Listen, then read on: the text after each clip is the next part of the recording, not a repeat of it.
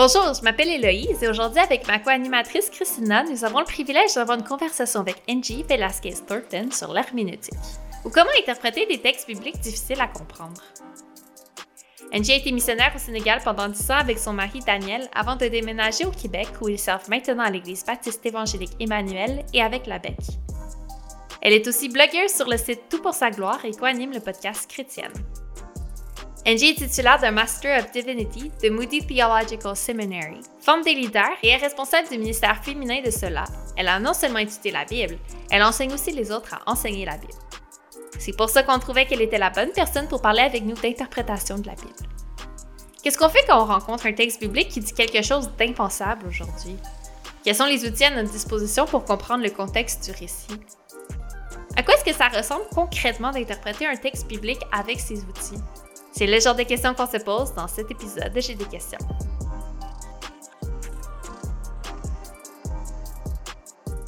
Bonjour, bienvenue au podcast J'ai des questions. Je suis avec Christina. Salut Christina.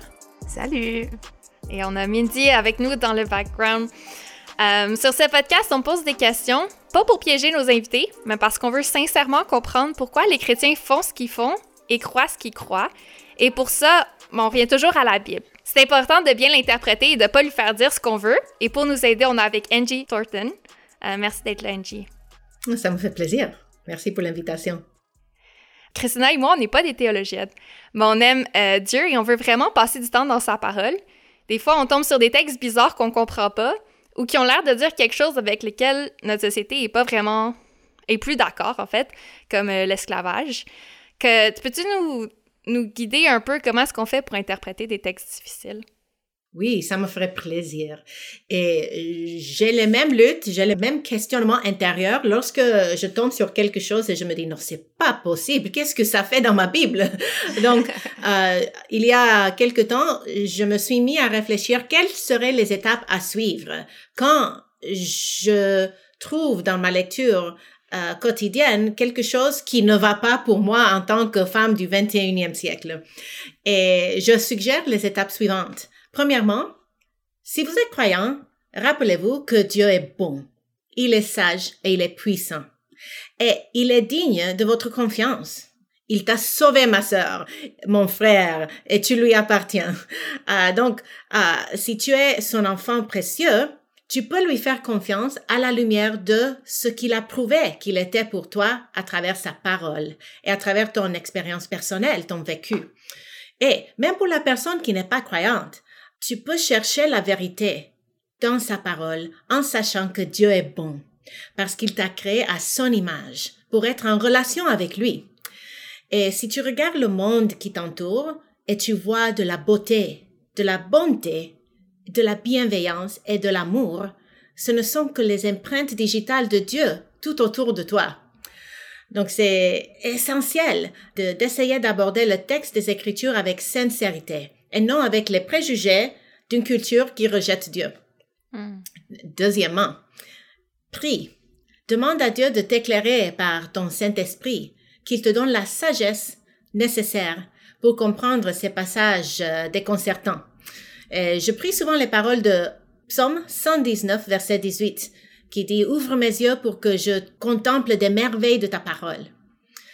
Et ensuite, euh, j'examine mon propre cœur est-ce que je porte euh, un jugement sur sa parole ou est-ce que je laisse sa parole porter un jugement sur moi?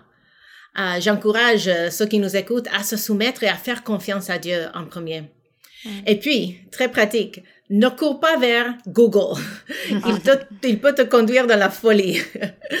um, c'est mieux de, d'emprunter un bon dictionnaire biblique. Pas encore les commentaires, parce que les commentaires, uh, c'est quelque chose qu'on doit rechercher après qu'on ait essayé d'étudier un passage pour nous-mêmes. Mais un bon dictionnaire biblique peut nous orienter par rapport à la culture et les coutumes du Proche-Orient ancien dans lequel se trouve euh, cette discussion que nous allons avoir dans un passage spécifique dans lequel nous viendrons tantôt.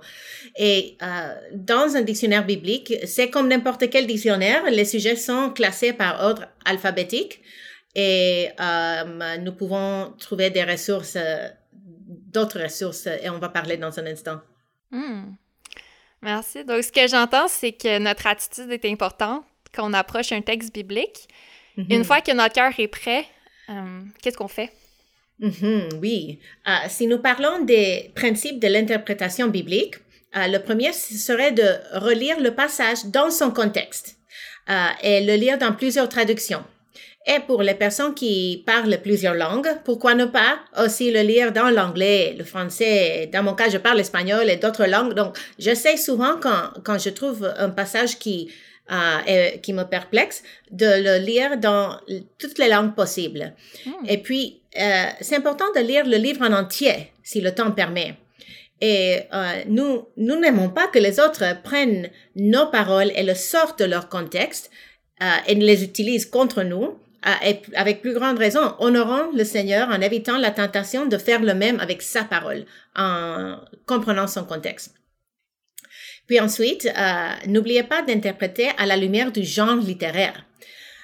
La description n'est pas synonyme de la prescription. Et bien souvent, un auteur raconte un récit qui nous paraît affligeant parce qu'il pense précisément la même chose que nous et il recherche cette réaction chez le lecteur. Puis considérons le passage à la lumière de la théologie biblique, c'est-à-dire est-ce qu'il y a un thème, un fil conducteur tout à travers l'histoire de la Bible, la, grande histoire de la rédemption, et est-ce que ce euh, récit peut faire partie de le développement de ce thème dans l'histoire de la rédemption? Et non seulement une histoire dans son contexte immédiat. Et comment le fait de considérer ton passage comme une pièce d'un puzzle? Plutôt que comme une image complète et indépendante. Et cela pourrait aider à mieux saisir son objectif dans l'ensemble euh, de l'histoire de l'écriture. Et puis, c'est important d'interpréter en communauté. Euh, je sais qu'on est très individualiste en Occident. Donc, on se dit, ah, c'est moi et ma Bible, c'est Dieu qui me parle et c'est mon culte personnel. Mais quand on a des questions, nous pouvons demander des conseils auprès de nos pasteurs, de nos aînés à parler à un mentor ou à une amie de confiance.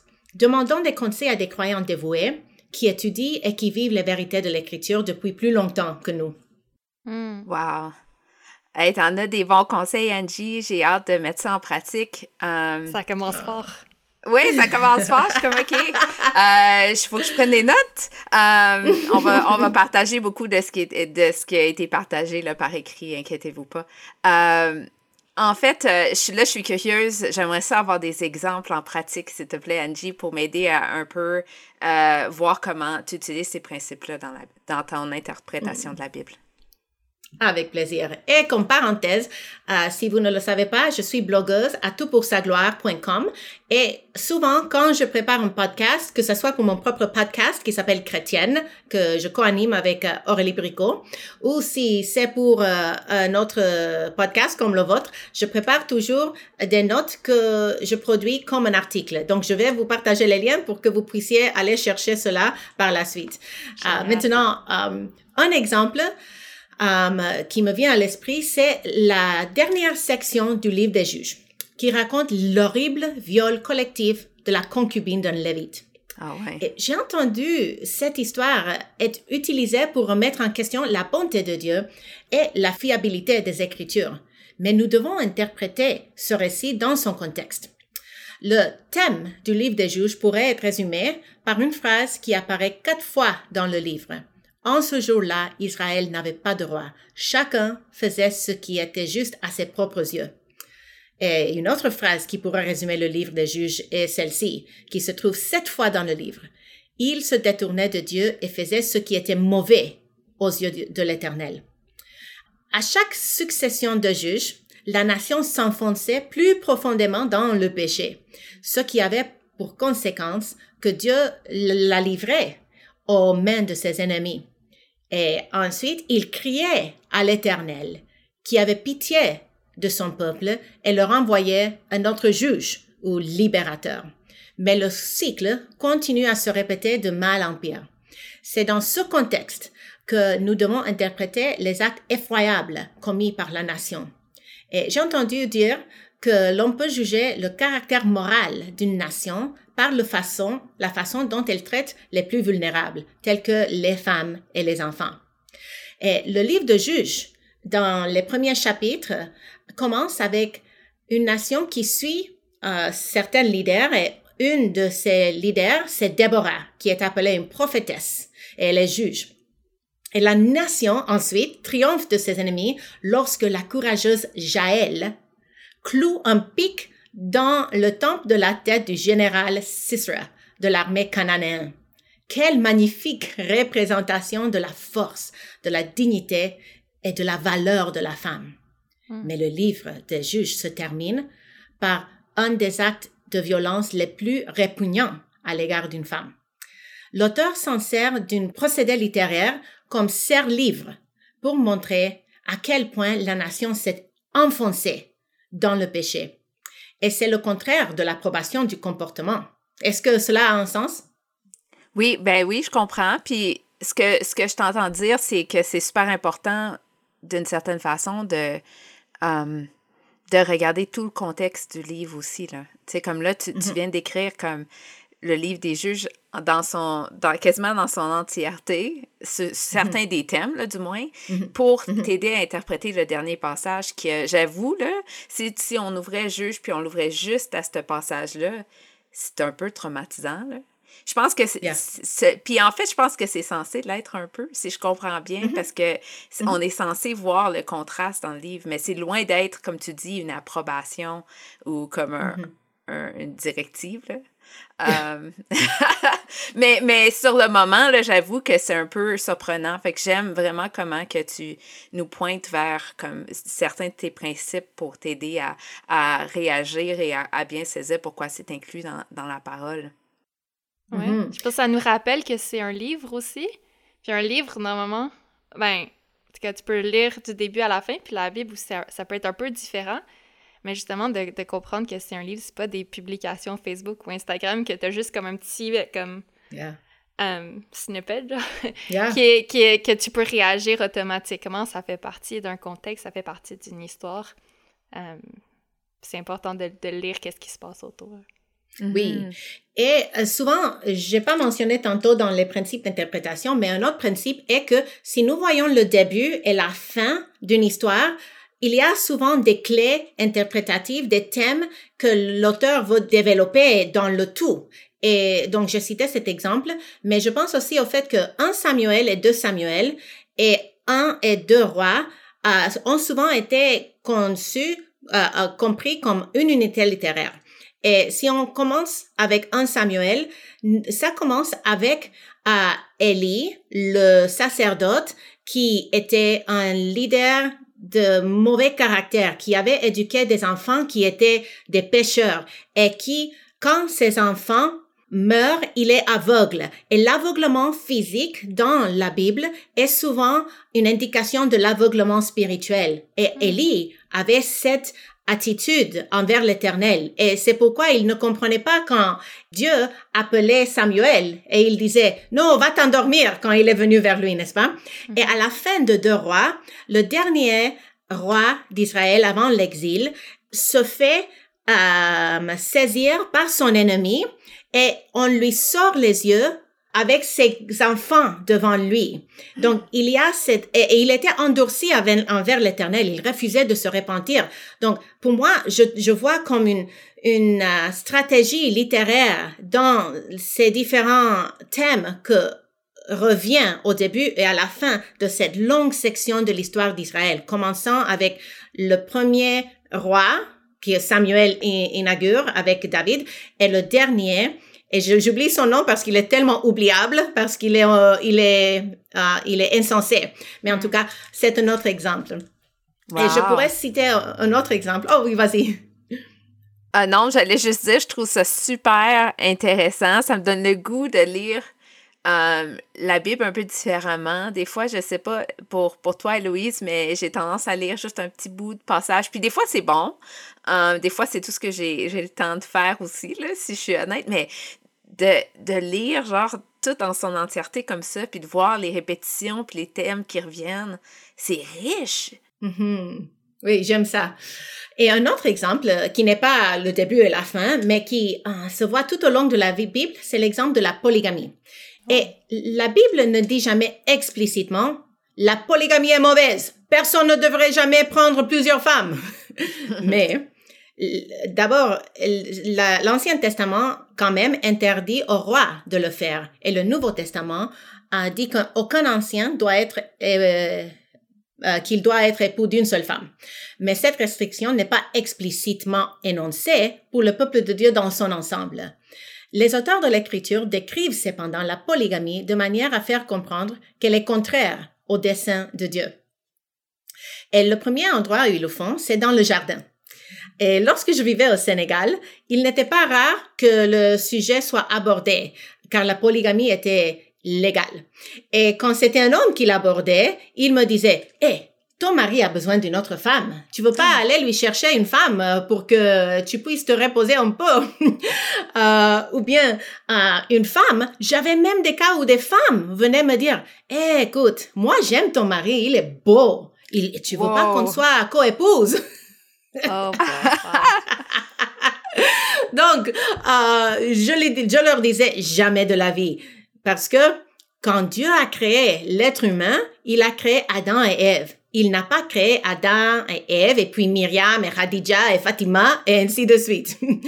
et euh, dans le commentaire euh, de la Bible africaine, euh, l'auteur sur ce passage dit Dieu n'avait fait d'Adam qu'une seule aide, alors qu'il aurait pu en faire davantage puisque Adam avait d'autres côtes qui lui restaient. Hmm. Mais au-delà du récit de la création, remarquez que chaque fois que nous rencontrons un récit qui met en, euh, qui souligne la polygamie, c'est une catastrophe. Et pensez, euh, par exemple, à la polygamie dans le premier récit qui parle de la polygamie, c'est euh, la vie de Lamech. Lamech, peut-être s'il n'est pas connu par beaucoup, c'était le septième descendant de Caïn. Et il était un meurtrier avoué qui se vante de sa violence devant ses deux malheureuses épouses. Et il est mis en contraste avec Enoch, le septième de la génération de la lignée juste de Seth. L'auteur voulait que le lecteur voit la différence frappante entre ces deux personnages.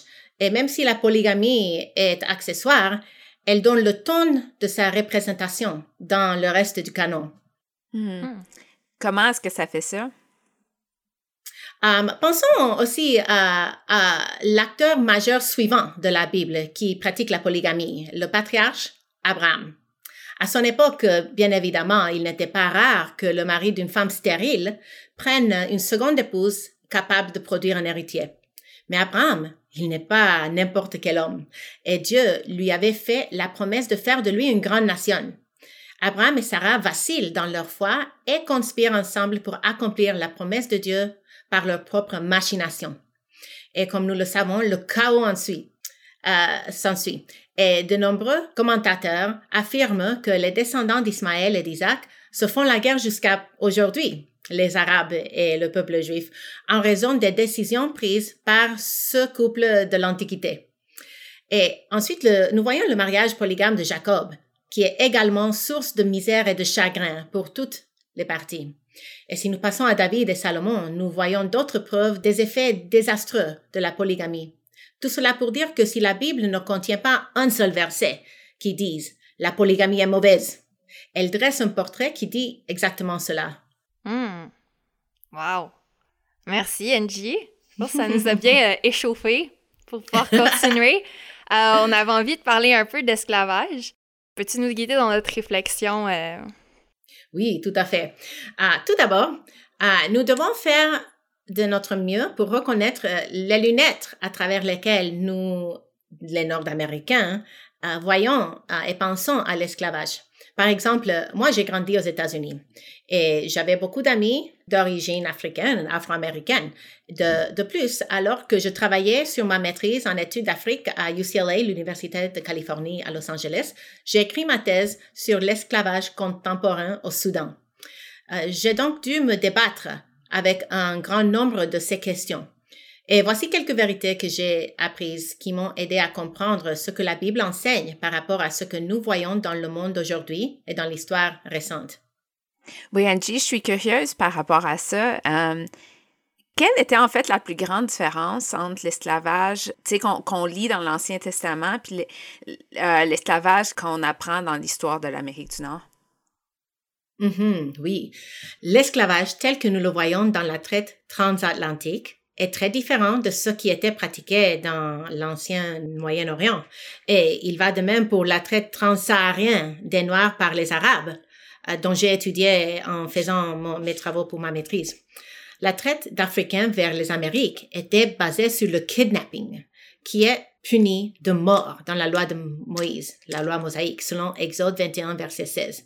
L'esclavage involontaire était interdit. Hmm. Euh, Dieu n'aurait pas pu juste abolir l'esclavage complètement? Tu sais, certains diraient que c'est exactement ce qu'il aurait dû faire. Pourtant, étant donné la fréquence de cette pratique dans l'ancien Moyen-Orient, euh, je vois beaucoup de sagesse dans la manière dont la loi mosaïque a créé des garanties pour protéger le bien-être et la dignité de ceux qui servaient, transformant l'institution de l'esclavage en réglementant la relation entre le maître et l'esclave de manière à éliminer les abus. Ah, je, veux dire, ça, beaucoup de personnes disent ça, qui comprennent que c'est une pratique courante pour l'époque. J'ai entendu, par exemple, beaucoup de personnes utiliser ces mêmes descriptions-là pour excuser, en fait, des pratiques inexcusables euh, dans les Écritures. Comment est-ce que tu réagirais à une objection comme ça concernant l'esclavage? Mhm, c'est une bonne question. Et nous devons cependant nous rappeler que parmi le peuple d'Israël, la servitude était volontaire. Les gens se mettaient au service d'autres personnes, généralement parce qu'ils étaient pauvres. C'était leur moyen de répondre à leurs besoins. Ainsi, un meilleur mot pour ce type de travailleur était serviteur, apprenti, hmm. engagé ou travailleur sous contrat. Et de plus, grâce à leur apprentissage, ils recevaient une formation sur le tas et apprenaient à travailler dans le contexte d'une famille. Et n'oublions pas qu'un tel individu vivait temporairement dans la maison de son maître, travaillant dur en échange du vivre et du couvert et d'un salaire honnête jusqu'à ce qu'il puisse rembourser ses dettes. Et aussi, l'esclavage dans la Bible avait un but bénéfique.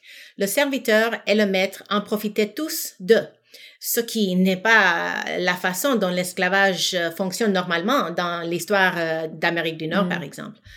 Habituellement, le maître fait son travail aux dépenses de son esclave. Mais le but de l'esclavage en Israël était de former des hommes et des femmes pour qu'ils deviennent des membres productifs de la société. Et souvent, ils ont dû devenir des serviteurs en premier lieu parce qu'ils étaient endettés, parfois à cause de leur propre négligence et parfois pour réparer un vol. Leur péché était donc la cause de leur servitude dans ces cas-là.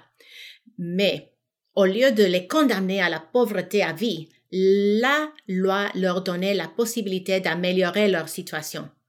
Tout cela les préparait à leur liberté finale. De cette façon, l'esclavage avait un but rédempteur. La servitude perpétuelle n'était pas le but, mais plutôt une indépendance responsable le serviteur hébreu était voué à la liberté. Et en outre, selon Deutéronome 15, 12 à 14, les esclaves hébreux devaient être libérés la septième année. Et ils n'étaient pas renvoyés les mêmes vides. Au contraire, les maîtres devaient leur donner tout ce dont ils avaient besoin pour commencer une nouvelle vie. Et je pense que ce serait important de le lire. Et j'aimerais une francophone. J'aimerais vous entendre lire Deutéronome 15, 12 à 14, s'il vous plaît. Je peux le faire. Si l'un de tes frères, hébreux, homme ou femme, se vend à toi, il te servira six années. Mais la septième année, tu le renverras libre de chez toi. Et lorsque tu le renverras libre de chez toi, tu ne le renverras point à vide. Tu lui feras des présents de ton menu bétail, de ton air, de ton pressoir, de ce que tu auras par la bénédiction de l'Éternel, ton Dieu. Hmm. En d'autres termes, ils étaient censés installer leurs anciens esclaves dans un commerce dans son amour d'alliance, Dieu voulait que son peuple se manifeste mutuellement le même genre de grâce qu'il avait reçu lorsque l'Éternel l'avait délivré de l'Égypte, chargé de l'argent et de l'or de leurs voisins, en Exode 12, 35 et 36. Avec tout cela en, toile de fond, passons au passage principal euh, dont nous avions parlé et convenu pour discuter. Et encore une fois, je vous demande de le lire. Exode 21, 7 à 11. OK, c'est à mon tour. Euh, bon. Si un homme vend sa fille pour être esclave, elle ne sortira point comme sortent les esclaves. Si elle déplaît à son maître, qui s'était proposé de la vendre pour femme, il facilitera son rachat, mais il n'aura pas le pouvoir de la vendre à des étrangers après lui avoir été infidèle. S'il la destine à son fils, il agira envers elle selon le droit des filles. S'il prend une autre femme, il ne retranchera rien pour la première à la nourriture, aux vêtements ou au droit conjugal.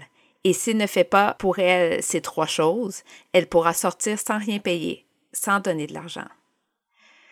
Oh, tout un passage, Angie. Est-ce que tu peux nous aider à, euh, à démêler un peu ce qui est dit dans ce texte-là? Oui. En première vue, cela semble effroyable. Il n'y a aucun doute là-dessous. Mais c'est parce que nous vivons à une époque très différente de l'histoire et nous devons reconnaître que nous portons des lunettes à travers lesquelles nous voyons le monde et nous devons essayer autant que possible de les enlever temporairement et de regarder le texte avec des yeux neufs. Et voici quelques réflexions à garder à l'esprit. D'abord, l'intention de cette loi est de protéger une telle fille. Si son père la vendait comme esclave pour accomplir de simples tâches serviles sans pouvoir du mariage, il la priverait de ses droits fondamentaux au mariage et à la procréation. Le mot hébreu employé ici fait référence à une servante qui deviendrait éventuellement une concubine ou une épouse et la transaction comprenait le montant pour le service ainsi que la dot. Cette entente reconnaissait son honneur en tant que femme israélite, une femme qui pouvait devenir une épouse, même si elle rejoignait la maisonnée en tant que servante. Le mariage n'était pas automatique comme les conditions indiquent, mais son traitement était sauvegardé quoi qu'il arrive. La loi était donc un moyen pour un homme pauvre d'offrir une meilleure vie à sa fille. Alors que nous, les femmes du 21e siècle, pouvons euh, nous sentir mal à l'aise à l'idée que nos parents choisissent un époux pour nous, n'est-ce pas? Mm-hmm. Mais à leur époque, euh, les mariages arrangés étaient la norme. Et il n'avait donc pas beaucoup de différence entre un tel arrangement contractuel au sens large et celui d'une femme désespérément pauvre choisissant un mari riche pour sa fille. Et encore une fois, l'intention derrière de cet échange, c'était de chercher une vie meilleure pour leur fille. Il peut très bien s'agir d'une question de vie ou de mort dans une société agraire où les famines, les sécheresses et les guerres rendent la survie précaire. De plus, il s'agit d'un choix d'une famille pauvre pour assurer la survie de sa famille, de sa fille, et de lui assurer un époux. Au verset 10, où il est question de la manière dont son nouvel époux doit subvenir à ses besoins, il est question de nourriture en français. C'est le mot traduit en français, en anglais. Mais en hébreu, il dit littéralement viande. Et cela implique fortement qu'il a été vendu à une famille riche qui hmm. pouvait lui fournir un régime alimentaire comprenant de la viande. Et nous devons entendre qu'il la prend pour lui comme épouse ou qu'il la donne à son fils. Et dans tous les cas, il doit lui accorder les droits domestiques d'une épouse ou d'une belle-fille. C'est énorme et le contraste est saisissant avec ce qui était courant dans le Sud américain à l'époque de l'esclavage. Là, les femmes dont les maîtres se servaient pour leur propre plaisir n'avaient aucun droit. À cet égard, la loi mosaïque, loin de traiter les femmes comme des objets, leur accordait dignité, respect et protection. Hmm. C'est vrai hein, que c'est un contraste avec euh, l'esclavage qu'on voit que quand je lis euh, ou j'apprends par rapport à l'esclavage en Amérique du Nord. Euh, c'est assez différent. Mm-hmm. mais par exemple, j'ai une question parce qu'au début du passage, ça dit Elle ne sortira pas comme le font les, les serviteurs. Mm. Ben, premièrement, j'ai du mal à comprendre, mais mon premier regard, je sais pas, j'ai comme l'impression que c'est, c'est pas juste, que c'est pas équitable. Mhm. Oui, tu as raison. À première vue, ça semble être le cas. Et ce que cela signifie, c'est que les conditions de son rachat seront différentes de celles d'un esclave masculin. Après tout, il est de son intérêt de rester dans le foyer, à condition que ses droits soient respectés. La raison pour laquelle elle ne devait pas être libérée comme un, homme, comme un serviteur euh, mâle, était qu'une femme sans protection à cette époque était très vulnérable et avait besoin de faire partie d'une unité domestique. Si elle était déchargée de son devoir, si pour une raison quelconque elle ne plaisait pas à sa nouvelle famille, ses parents pouvaient la racheter. Mais si sa nouvelle famille ne respectait pas sa part du contrat, si elle ne s'occupait pas de la jeune femme en question, elle pouvait exiger, selon la loi, que ses parents la reprennent, la récupèrent sans avoir à restituer la somme reçue lors de l'échange initial. Ah, ah, c'est quelque chose d'extraordinaire qui protège la femme. Et il n'aurait pas besoin de, de la racheter. Au lieu de cela, elle recevait une liberté totale. Encore une fois, tout cela nous semble si différent et étrange, mais cela protégeait la fille d'un pauvre Israélite d'être transmise d'une famille riche à une autre comme un vulgaire morceau de viande. Hmm. Wow. Merci. Que, quand tu parles de ça, je vois l'amour de Dieu. J'essaie de comprendre quand même, dans ma tête, c'est encore un peu mélangeant. Puis comme, justement, comme Christina, tu l'as demandé pourquoi Dieu n'a juste pas aboli. Puis en même temps, il a mis tellement de, de, de limites, de restrictions pour que cette femme-là soit respectée. Fait que... Mhm. On a encore un peu de temps pour un, dernier exemple. Voudrais-tu parler de nombre 5? Oui. Euh, en nombre 5, c'est un long passage, on n'aura pas le temps de lire, mais je recommande à ceux qui nous écoutent de lire nombre 5, versets 11 à 31. Et ce passage décrit ce qu'un mari doit faire s'il soupçonne sa femme d'adultère, mais qui n'a aucune preuve. Le mari doit amener sa femme devant le sacrificateur dans le sanctuaire et apporter pour elle une offrande de graines d'orge. Le sacrificateur, à son tour, doit préparer les eaux amères avec la poussière du sol du tabernacle. Le prêtre demandera à l'épouse de jurer qu'elle n'est pas coupable du crime dont elle est accusée. Si elle est en fait innocente, elle sera alors délivrée de la malédiction que l'eau amère apporte. Mais si elle est coupable, elle sera maudite, stérile et affligée d'une douleur terrible. Son ventre s'enflera et sa cuisse se desséchera. Oh. Wow! Euh, bon, il y a plein d'affaires dans ce texte-là que je réagis, les eaux amères. Euh, J'avoue que c'est, on est loin de notre réalité là, en ce moment. Mm-hmm. Euh, Mm-hmm. Alors, je suis curieuse OK, premièrement, c'est sûr que là, il faut que je laisse juste que mon cerveau s'accommoder à, ce texte-là. Euh, mais j'imagine qu'il y avait une raison derrière cette loi-là. Euh, qu'est-ce que ça voulait dire pour la femme qui euh, était amenée là, devant le sacrificateur? Mm-hmm. C'est une bonne question. Et je trouve souvent que les, nos frères et sœurs d'autres parties du monde nous aident avec leur euh, vision du monde qui est plus proche de celle Hmm. de l'Ancien Testament que la nôtre. Donc, euh, je vous raconte l'histoire que j'ai vue euh, d'une professeure à Dallas Theological Seminary qui s'appelle Dorian Coover Cox, qui, euh, dans un cours euh, où elle enseignait sur nombre 5, euh, elle a eu une de ses étudiantes internationales qui a dit la chose suivante. Une loi tellement formidable, car elle Ah. permet à une femme d'accéder aux autorités. Un mari pris de Mm. jalousie ne peut pas simplement tuer sa femme. Dans mon propre pays, j'ai vu des amis disparaître.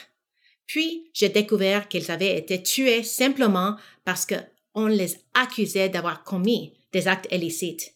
Et nous savions tous qu'il y aurait très peu de répercussions si quelqu'un enquêtait sur la mort de la fille. Fin de citation. La Bible, d'autre part, offre la protection et la revendication à une femme innocente faussement accusée, ainsi qu'un juste jugement pour la coupable.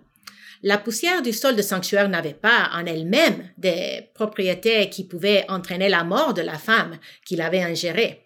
L'Éternel devait intervenir directement dans l'affaire pour rendre un jugement.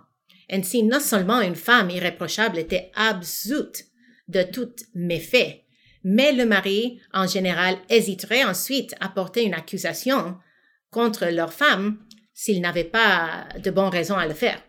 Après tout, la jalousie peut être euh, un témoin peu fiable, et un mari ne voudrait pas avoir l'air ridicule devant la communauté de l'Alliance si l'Éternel lui-même prouvait qu'il avait tort. Hmm. Hmm. Fascinant, ça. Euh, est-ce que, est-ce que euh, ce passage-là euh, aurait, euh, je pense, euh, une implication plus large? Souvent, là, on a- dans les autres passages qu'on a regardés, il faut regarder plus large encore que le texte lui-même. Euh, est-ce que c'est le cas pour ce passage-ci? Tout à fait. Dans la Bible, le comportement sexuel représente des réalités plus grandes que lui-même. Dans la loi de Moïse, l'Éternel met son peuple en garde contre l'idolâtrie, en se décrivant sans ménagement comme un Dieu jaloux. En Exode 25, en Exode 34, 14 et en Deutéronome 4, 24, par exemple. Et dans le Nouveau Testament, 1 Corinthiens 6, 15 à 20 désigne le péché sexuel en termes spirituels. Puis dans 2 Corinthiens 11, verset 2, Paul écrit, car je suis jaloux de vous d'une jalousie de Dieu, parce que je vous ai fiancé à un seul époux pour vous présenter à Christ comme une vierge pure. Puis, à ce rite étrange, notre Seigneur Jésus lui-même fait allusion en enseignant à ses disciples sur l'hypocrisie. Et il a averti que les péchés commis en secret ne le resteront pas. Hmm. En Luc 12, verset 2, il écrit, Il n'y a rien de caché qui ne doive être découvert, ni de secret qui ne doivent être connus. Et pourtant, la beauté de l'Évangile est que en Christ, la femme ou l'homme trouvé coupable d'adultère littéral ou spirituel peut trouver le pardon et la restauration au pied de la croix.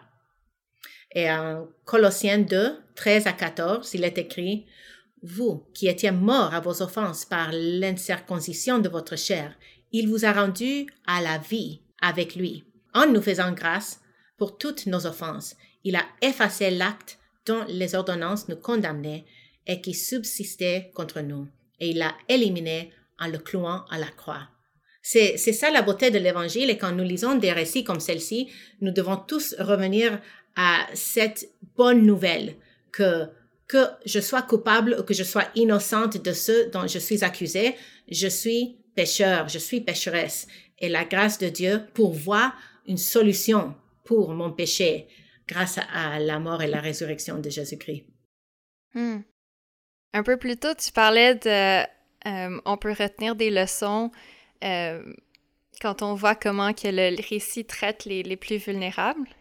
Puis là, on mhm. parle de ces passages-là, puis on voit ces gens-là, c'était les vulnérables à l'époque, mhm. de voir mhm. comment Dieu les traitait. On peut, comme sans forcément qu'ils nous disent Ah, Dieu était clairement contre ça, on peut le, on peut le ressentir. Ça, me donne juste le... Je vois... Je veux dire, je savais que Dieu était bon, mais ça me permet encore plus de voir à quel point, justement, Dieu est magnifique là-dedans. Euh, Amen. Mm-hmm. Ouais, j'avoue que je ressors un peu de, cette conversation-ci avec un, un désir de voir, comme tu dis, Louise, comment Dieu traite les vulnérables, puis aussi de mm. regarder avec un regard euh, comment dire, peut-être un peu plus humble. Je me rends compte mm. que euh, je me rends compte que je laisse beaucoup euh, mon contexte influencer la façon dont, je lis les écritures. Puis euh, Angie, là, je suis, je suis un peu comme je réagis là, fortement quand tu parles de, du fait qu'on on, on pense pas nécessairement à nos frères et sœurs dans d'autres pays, dans d'autres cultures, qui pour eux, de lire le passage, ils réagiraient très différemment que moi. Euh, mm-hmm. Pourtant, moi, quand je le lis, tu sais, je peux réagir et dire ça n'a pas de bon sens, ce texte-là, c'est pas correct, sans mm-hmm. nécessairement aller voir qu'est-ce que, comment d'autres réagissent, comment d'autres gens de d'autres contextes répondent. Euh, je trouve ça vraiment intéressant. Tout à fait. Et c'est pourquoi nous devons reconnaître que sans tomber dans le libéralisme et, penser que toute interprétation de n'importe qui est également valable, nous devons quand même reconnaître que tout chrétien vient avec les lunettes à travers lesquelles il voit le monde. Et la mm-hmm. plupart de nos commentateurs partagent le même genre, parce que la plupart des commentateurs euh, sont des hommes, et sont surtout des Nord-Américains ou des Européens. Donc, j'apprécie le, le, commentaire de la Bible africaine hmm. euh, pour cette raison que ça me permet de reconnaître qu'ils il n'ajoutent pas à l'écriture et ils ne contredisent pas les Européens, mais quand on parle de la polygamie, ils reconnaissent des réalités parce qu'ils la vivent. Et hmm. euh, dans ces passages dont on a regardé aujourd'hui, si on pense à nos frères et sœurs dans, la, dans la, le Moyen-Orient aujourd'hui, ils comprennent certaines de ces vérités pour nous mieux que nous et peuvent nous aider à trouver un sens plus profond. Pas parce qu'ils ajoutent, comme je dis, mais parce qu'ils ils ouvrent nos yeux à quelque chose qui, à, laquelle nous avons des angles morts parce que on n'a pas vécu ce que pour eux c'est du quotidien. Mhm. Les fausses accusations, par exemple. Hmm. Il me reste euh, euh, quand même une question après ce qu'on a parlé. Euh, parce que je comprends donc que, que Dieu encourage pas la polygamie ou l'esclavage, mais j'allais pas Mhm. faire ça anyway. Comme, euh, est-ce qu'il y a quelque chose que je peux retirer euh, de ces passages-là, peut-être autre que le, le cœur et le caractère de Dieu? Est-ce que c'était tout ce que je devais retenir ou est-ce que je, je sais pas comme, comment est-ce que je fais pour appliquer ça ou comment est-ce que ça fait pour me changer? Mhm. Bon, d'abord, c'est ce principe peut t'aider, peut nous aider dans toutes nos études bibliques, dans toutes nos lectures de la Bible, parce que il y aura plein d'autres euh, thèmes qui reviennent. Par exemple, la la préférence. Quand nous voyons que ah, regarde comment euh, Jacob a préféré Joseph au-dessus de tous ses frères et sœurs. Qu'est-ce que cela a mené? Et, nous voyons chaque fois que ça se répète, que nous voyons les conséquences néfastes. Donc, euh, nous pouvons confier que le Dieu de la Bible nous communique souvent par les récits, euh, des choses qui ne sont pas explicites. Donc, cela peut nous aider à lire les récits de la Bible qui comprennent trois quarts de la Bible peut-être ou, ou deux tiers de la Bible. Ce sont des récits et non des, des instructions Mhm. euh, par forme de lettres ou de proverbes qui sont très explicites avec des impératifs, ainsi de suite.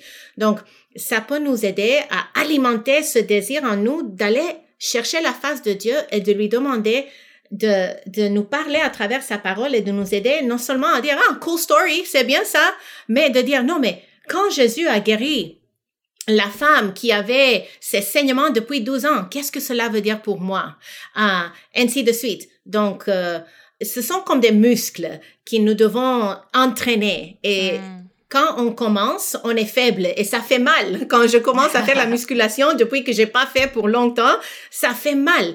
Mais plus on pratique euh, le, le, le weightlifting, plus on, on, on s'exerce à la piété, plus euh, le Seigneur va ouvrir nos yeux.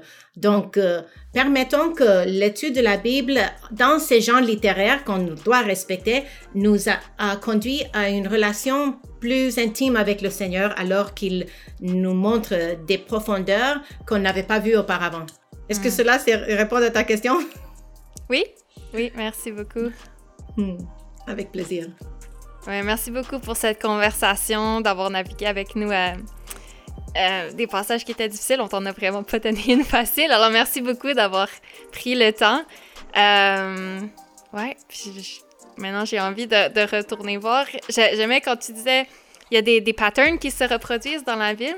J'ai envie d'aller d'aller voir ça justement, voir qu'est-ce que ça veut dire sur Dieu. Puis justement d'essayer de, de mettre des nouvelles lunettes là. Euh, Ça a l'air Mm. plus intéressant d'étudier la Bible. Ça, ça a l'air un peu moins compliqué. Alors, merci beaucoup pour ça, Ah. Angie. Ça me fait Merci. plaisir, je suis contente.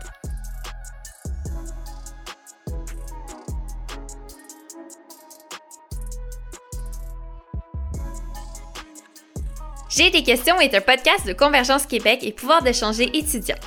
Merci d'avoir écouté cet épisode. N'oublie pas de t'abonner à ce podcast sur ta plateforme préférée pour ne pas manquer les prochains épisodes.